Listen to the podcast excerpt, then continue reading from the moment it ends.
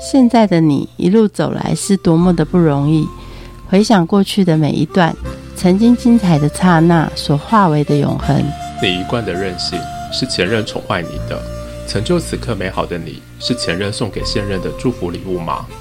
欢迎收听《谁教会我的一件事》，我是贝大小姐，我是 Rico。我们从泰国回来大概已经有一个月了，我开始想念我们的家乡菜了。到哪里才能吃到家乡菜？知道台湾最近已经开始在做泰精选推广吗？泰精选是什么？泰精选是由泰国皇家政府推出的一个认证标章。它现在呢，在台湾他们就会选出很多正宗泰国菜的餐厅，授权了这个标章，你跟着这个 logo 去吃，你就会吃到最到底的泰国菜。所以那就是泰菜米其林的概念喽。对。哦，那我们现在吃哪一家米泰菜米其林？你知道有一家在台北叫做新泰原创泰国料理，光听到“原创”这个字，你就知道你可以吃到原汁原味的泰国菜啦。好啊，那有哪些原汁原味？我们一起快去品尝吧。可是翻开 menu 都不知道点什么哎。泰国真的有火山排骨吗？这一道好像很热门哎，你会常常看到去泰国的人都会剖这个排骨哎。我只看到瀑布牛排，没有火山排骨。我们来请国际餐饮股份有限公司的屈富李小平。来帮我们来解释一下。好，今天两位都是想要吃火山排骨，觉得好奇。我们什么火山很辣吗？排骨很嫩吗？基本上它是比较有弹性的菜色，因为它一开始的话，我们通常都会推荐客人吃两种风味。然后就上菜之后呢，大家就看到它的卖相的话，基本上就是像火山一样，然后会淋上啊绿绿的酱汁，那是青酱。你可以选择淋或不淋，不淋的话就是可以选择比较清爽，然后有清炖的味道，然后它里面有蔬菜的清香，然后先试喝一口汤。吃了之后呢，你想要再试挑战一下更厉害一点辣的时候，你就可以尝试说，我把酱淋上去，然后这样子就会有所谓像名字一样火山排骨的感觉，尝试到一点辣，体验一下泰国的那种香辣的感觉，好像不错哈，来点一下。不过怎么还有一个是龙扁豆啊？啊，这是四季豆的意思吗？不算是。台湾的话，如果你想要听到龙扁豆这名称的话，你可能要去比较传统的市场，你跟那个老板娘说你要吃杨桃豆，她就会知道了，因为它长得就像是杨桃片的。那种角角一样，然后它下去一样清脆，然后一样跟四季豆一样会脆脆的，然后青绿色也比较嫩，比较有口感啊。然后加上泰式料理的话，又会加点虾酱去炒，就会比较香。哇，听你讲菜起来，其实就是一个美食家哎，就觉得感觉上面已经在嘴巴里面有那个味道出来了嘛。对啊，那天蓝姐姐可以靠边站了。如果要做餐饮行销，要哪些本领啊？是不是要很会做菜？通常像我自己是不会做菜的啦，毕竟还是做外场的。基本上外场不会做菜，但是我们有强大的内场师傅，他们会做菜。那做出来之前，我们也会品尝，只是味道到我们嘴巴中的时候，我们要如何讲出来，跟客人做销售，让客人能够接受，然后并且买单，这算是我们外场在餐饮行销部分一定要有的能力。这真的是一个本领。你知道现在布洛克满街天下比小强还多，可是每一个人也不见得能够说出真正的菜的味道。对，那这怎么训练？基本上像我自己的话，我本身以前的话是有在针对朗读跟演讲去做练习。开始初入社会，大家一定会比较害怕人群，尤其餐饮服务这一块，看到的客人比你的同事还多。你每天就可能呃人来人往的，连路边的客人经过，你要跟他打招呼，然后要啊请他进来用餐，都是一种练习。平常在对同事打打招呼，对路过客人打招呼，其实就算是一个训练之一了。然后接下来就是把你听到、看到的感觉，还有尝到的味道，能够转化成文字，把客人当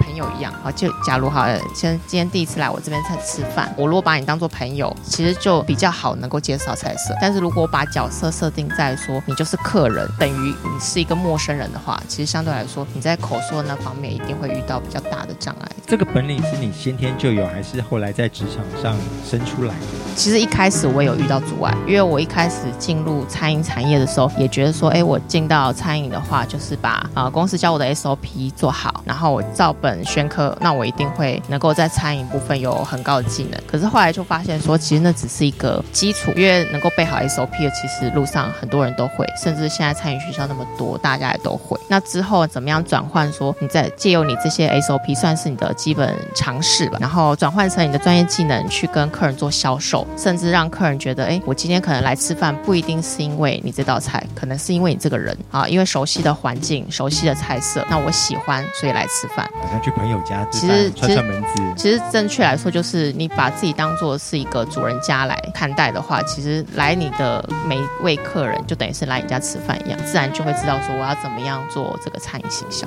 什么样的契机让你进入这一行？其实我从毕业就是做餐饮了，中间毕业对啊，我是做观光的，可是观光也是包含在餐饮里面，对，然后一直都没有改变过这个方向，只有中间可能有转做后勤、做企划、公关那一块，可是也都是跟餐饮有关的。对，因为我觉得吃这一块其实对台湾来讲算是还蛮重要的。其实看现在各大百货公司啊、商圈啊，其实餐饮比例都一直在上升，那就知道说啊，吃这一块是台湾人其实不管是每一个国家，可是台湾在美食这一块真的是还蛮大的重点。餐饮行销跟其他的行销有什么不一样的地方？餐饮这一块的话，就像我前面讲的，就是它比较困难的点，就是在于说味道这一块是比较抽象的。我们卖的不只是餐点，它有时候客人想要吃这个餐厅，有可能是因为它的环境、它的气氛好。例如有些餐厅就会有一个求婚必中桌，可能他就是吃的是一个那个气氛。对啊，那餐点重不重要也是其次了。那有些餐厅可能就是啊，服务人员会帮他们唱生日快乐歌，然后因而就选了这个餐厅。对，所以它的行销方面比其他产业来的难。是我们不像珠宝，不像卖衣服的服饰的，它有一个实质的实体的东西在，那客人可以看到，那他看到之后，他喜不喜欢就是他自己决定，那他就会买单。可是餐饮这一块有很多抽象的感觉跟气氛，都是要靠我们这些人去营造出来那个环境之后，客人体验之后觉得满意，他才会来。也因为他中间有认识了服务人员，然后认识了师傅，这些人结合起来的一个大环境，才能让客人再回流。对，可是现在比餐饮来。说一大堆的布洛克的文啊，或先把照片啊，或者他们的体验感觉先放在上面，这样子对餐饮来说有帮助吗？其实这算还是算是有帮助的，只是相对来说，因为餐饮这一块其实有一点见仁见智啊。你喜欢吃的，我不一定喜欢吃。可是布洛克的好处当然就是我可以至少说不是说最难吃的一个状态，至少可以帮他做个筛选，至少有一个品质的保证。因为我相信布洛克也不可能就是选了一个味道超级不好吃或者是大众无法接受的东西去。做推广，第一道筛选之后，客人在看到这样的照片跟文字之后，他可能会觉得说，哎，至少有一个人可以先帮我做初步的筛选，那我可能也会有一定程度的信任度。我们餐饮其实范畴很广，有西式啊、中式啊，或者是异国料理啊，有些的规矩特别的多，哎，因为踩到哪些的地雷后才知道。其实我觉得规矩还好，可是我那时候我一开始其实初入餐饮的话，我是学西餐的，那西餐的话就是当然就是刀叉那些。对，餐具比较多，然后甚至啊需要销售红白酒，还有香槟、whisky，当然规矩也是很多。可是后来我发现说，虽然有时候照规矩是好事，可是就例如好了，有些人觉得说白酒就是要冰才会好喝，可是我真的还遇到过客人说他不要冰的。可是当他不要冰的时候，你也没有办法去跟他坚持说一定要冰的。所以那些知识算啊，我们就是学了之后，成为我们一个专业的可能知识之一。可是终究还是要能够活用，对，活用在我们的。客人身上啊，我踩的大地雷可能就是我刚出社会的时候，因为觉得我这些 SOP 很重要，这些知识很重要，因为毕竟学校学出来是这样。可是遇到社会之后，那些实战经验之后，你才会发现说，其实终究还是要人，大家你的客人喜欢，你的对象喜欢，他愿意买单之后才是 OK 的。不代表说我学了今天学了知识，说哦白酒要冰的，这就是永远的真理，不会是这样子。工作过程中时候发现说，就像我之前一直想要尝试教我下面员工的，就是餐饮。服务毕竟就是有关于人的事情，人的这一块就有关于做人处事的道理。所以当当我们在服务客人的时候，可能就是有些人会觉得说，哎，我今天心情不好，所以我就不想笑，我可能情绪上也会带给客人。可能有些人员工会觉得说，可是我专业知识很好，可是有时候我都会想要告诉他们说，专业知识再好，其实是没有办法比得上说你做人处事的道理。对，因为你再好的话，也没有办法把你的职位推得更高，因为你跟主管的呃。有些人可能会觉得那是拍马屁啊，可是说真的，那就是一个做人处事的道理。还有你跟跟客人的交流，像我们在百货柜位好了，他左右邻居的同事，你有没有认识？对，那都是一些做人该有的道理在。这是你对其他员工说的。那有在这一行里面有没有什么前辈跟你说让你印象深刻的话？基本上我所有的主管在带我的过程中，主管们其实都很常会跟员工讲一句话，就是高度。我们刚出入社会的时候，很常把视野看在一个点上面啊，例如我要把桌子赶快收完，我要把东西擦干净。可是有时候都会忽略了说，我们任何事情就是人家所谓讲的点线面嘛，怎么样把点变成线，变成面，就是才能够，例如好，我把点做好，那其实就是基本的服务人员。那我能够带到线，就是线的部分，就是包含客人从用餐进来到用餐服务过程，然后到吃甜点。喝饮料到最后的可能跟他寒暄访桌，了解他的今天啊餐点满不满意，然后到送客那会变现。那面的话就是可能你需要看的是整个餐厅的面，各个工作站的人员是否到位，然后每一个员工他今天的上班心情情绪是否开心，然后回馈给客人，其实就是要把自己拉到一定高度。一直没有拉到一定高度的话，其实有些人会觉得说，哎，为什么我没有办法升主管？为什么我没有办法调薪？为什么我都一直上不去？其实就是因为你。我们一直在执着在一个点上面，那执着在一个点上面的时候，就会导致说，可能那个员工会觉得我收桌很快啊，为什么公司不会看到我？可是重点是，可能公司不会因为这个点而把你当做主管。这个点线面拉起来的高度，在餐饮这个行销方面教会你什么事情？以前我常常跟我的员工讲说，就有些员工可能在工作中会觉得遇到挫折，就会跟他们举一个道理。我就刚才有说，其实我刚还没有入社会前去打工，在一个牛排餐厅打工，我曾经因为做不到三天就被人家说不要来，原因是因为他们其实那时候就在两个员工中做选择，然后另外一个员工呢是一个女生，她每天都打扮漂漂亮亮的。很活泼，然后上班的时候，他其实也专心上班，只是他有一部分的精力在跟同事开心聊天，跟客人也开心聊天。第一次，那是我第一份打工，觉得有点挫折，就会发现说，哎，为什么社会会这样子选择？可是后来我发现，其实不是餐饮才会做选择。假如你这个技能就是把你自己的高拉到一定高度去看事情的时候，然后学会做人处事的道理之后，其实你任何产业都是可以套用的。如果换成你当初，你也会这样选择？对对，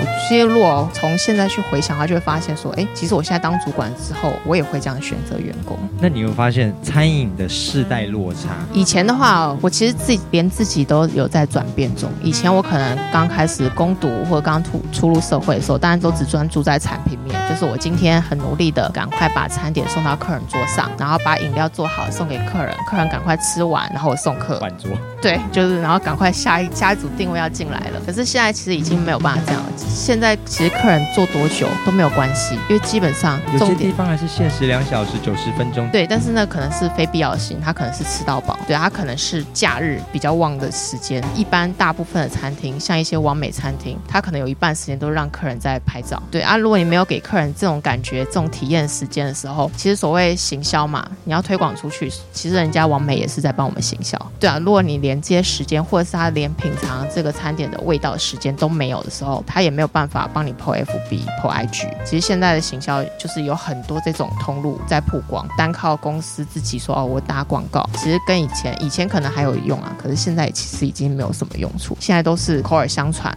介绍亲友啊，介绍同事，PO IG、PO FB 这一块，quite 这很重要，因为 PO 了之后，他背后的朋友群会来说，对你在哪里？对，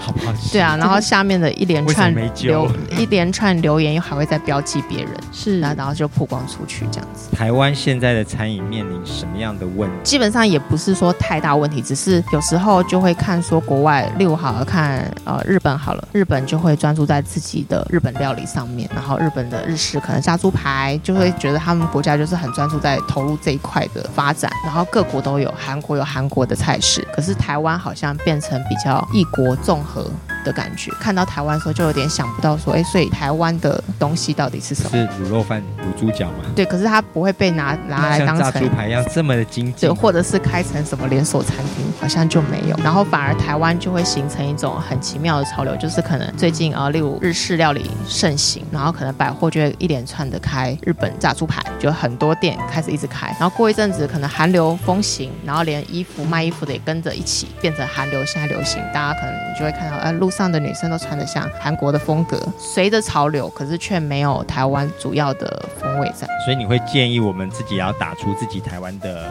风味吗？对，其实像我们公司也是一样，就是即便是泰菜好了，泰菜现在也做泰菜的也很多，然后甚至有一些不是做泰国菜的也开始做泰国菜，大部分都会落在泰中的料理。公司话就是采用泰北的料理。那泰北料理之余说，哦，可能有些人常听到就月亮虾饼、椒麻鸡，然后或者是柠檬鱼，那这些其实我们也都有，但是要如何用这些东西去研发出其他的味道，去发掘出呃可能客人想要看到的可能是不一样的，或者是人家所谓的风味餐，它的家乡传统小吃这一块，可能是一些比较饕客会更爱的东西。对，那如果能够发展这些东西的话，其实相对来说，客人的回流率当然也会比较高一点。不然可能应该也没有人每个礼拜都想要吃月亮虾饼。在餐饮行销的工作范畴里面，你觉得你做的最辛苦的是哪一个环节？觉得对客人这一块其实都不辛苦，反而我觉得教育这一块比较辛苦。因为其实现在各学校大家都有培训餐饮的人才，但是培训餐饮人才之余，其实在食物的经验上是比较差的。对，然后再加上食物经验上比较差，所以导致说他们在初入社会的时候，其实就会跟我当初一样，就是会有点碰壁。他们就会觉得，哎，为什么学校教的跟我们现在来打工不一样？他们就会觉得他们好像突然间的面临到了看到社会的现实面，对，然后就会觉得挫折感很大，当然会比较容易放弃。对，那我们就会变成说，在教育人才这一块，确实在拉这些后进之辈的时候会比较吃力。在这里面的工作，哪一个是最对你来说最开心的事情？其实我后来升慢慢一路往上升主管之后，其实我最喜欢反而是跟基层员工一起上班，就会觉得一方面他们可以听到他们比较单纯的表达自己的想法，对，然后他们可能会觉得说，哎，为什么公司就是没有这样这样做？然后反而会觉得说，哎，就是比较天真无邪吧，就会跟他们讲说，哦，原因是什么？然后有时候客人那也会给我回馈，那可以听到啊客人的声音什么，其实就会比较能够清楚说我接下来需要做些什么。的行销方向跟客人的反馈是不是有一？是，对，这样子会比较明确的知道。最后，你想要跟这个产业的后辈有什么样的建议？基本上要进入这个产业，其实我觉得以台湾现在社会来讲，其实一点都不困难。对，但是可能在变化这一块是要能够接受改变的，因为有时候呃我们会受到自己的情绪、个性，觉得说，哎，这份工作可能不适合我。其实有时候不一定是不适合你，你只要愿意可以转变自己的情绪、自己的个性的话，其实说真的，如果你愿意做服务业的话，其实任何产业都会适合。但是说到底就是你愿不愿意去改变。那即便可能有些人也会说啊，就像我自己好了，我其实自己也不是一个外向的人，但是因为我在工作过程中发现说总是会碰壁的，那你必须要尝试改变之后，你才会知道说你前面的路要怎么走。如果你都不愿意改变的话，说真的要踏入这个产业，说简单也简单，可是说困难也困难。谢谢。谢谢。节目最后我们一起来听宋冬野的《莉莉安》，我们下次见，拜拜。翠绿的衣裳在炉火中化为灰烬，升起火焰，一直烧到黎明，一直到那女子推开门离去，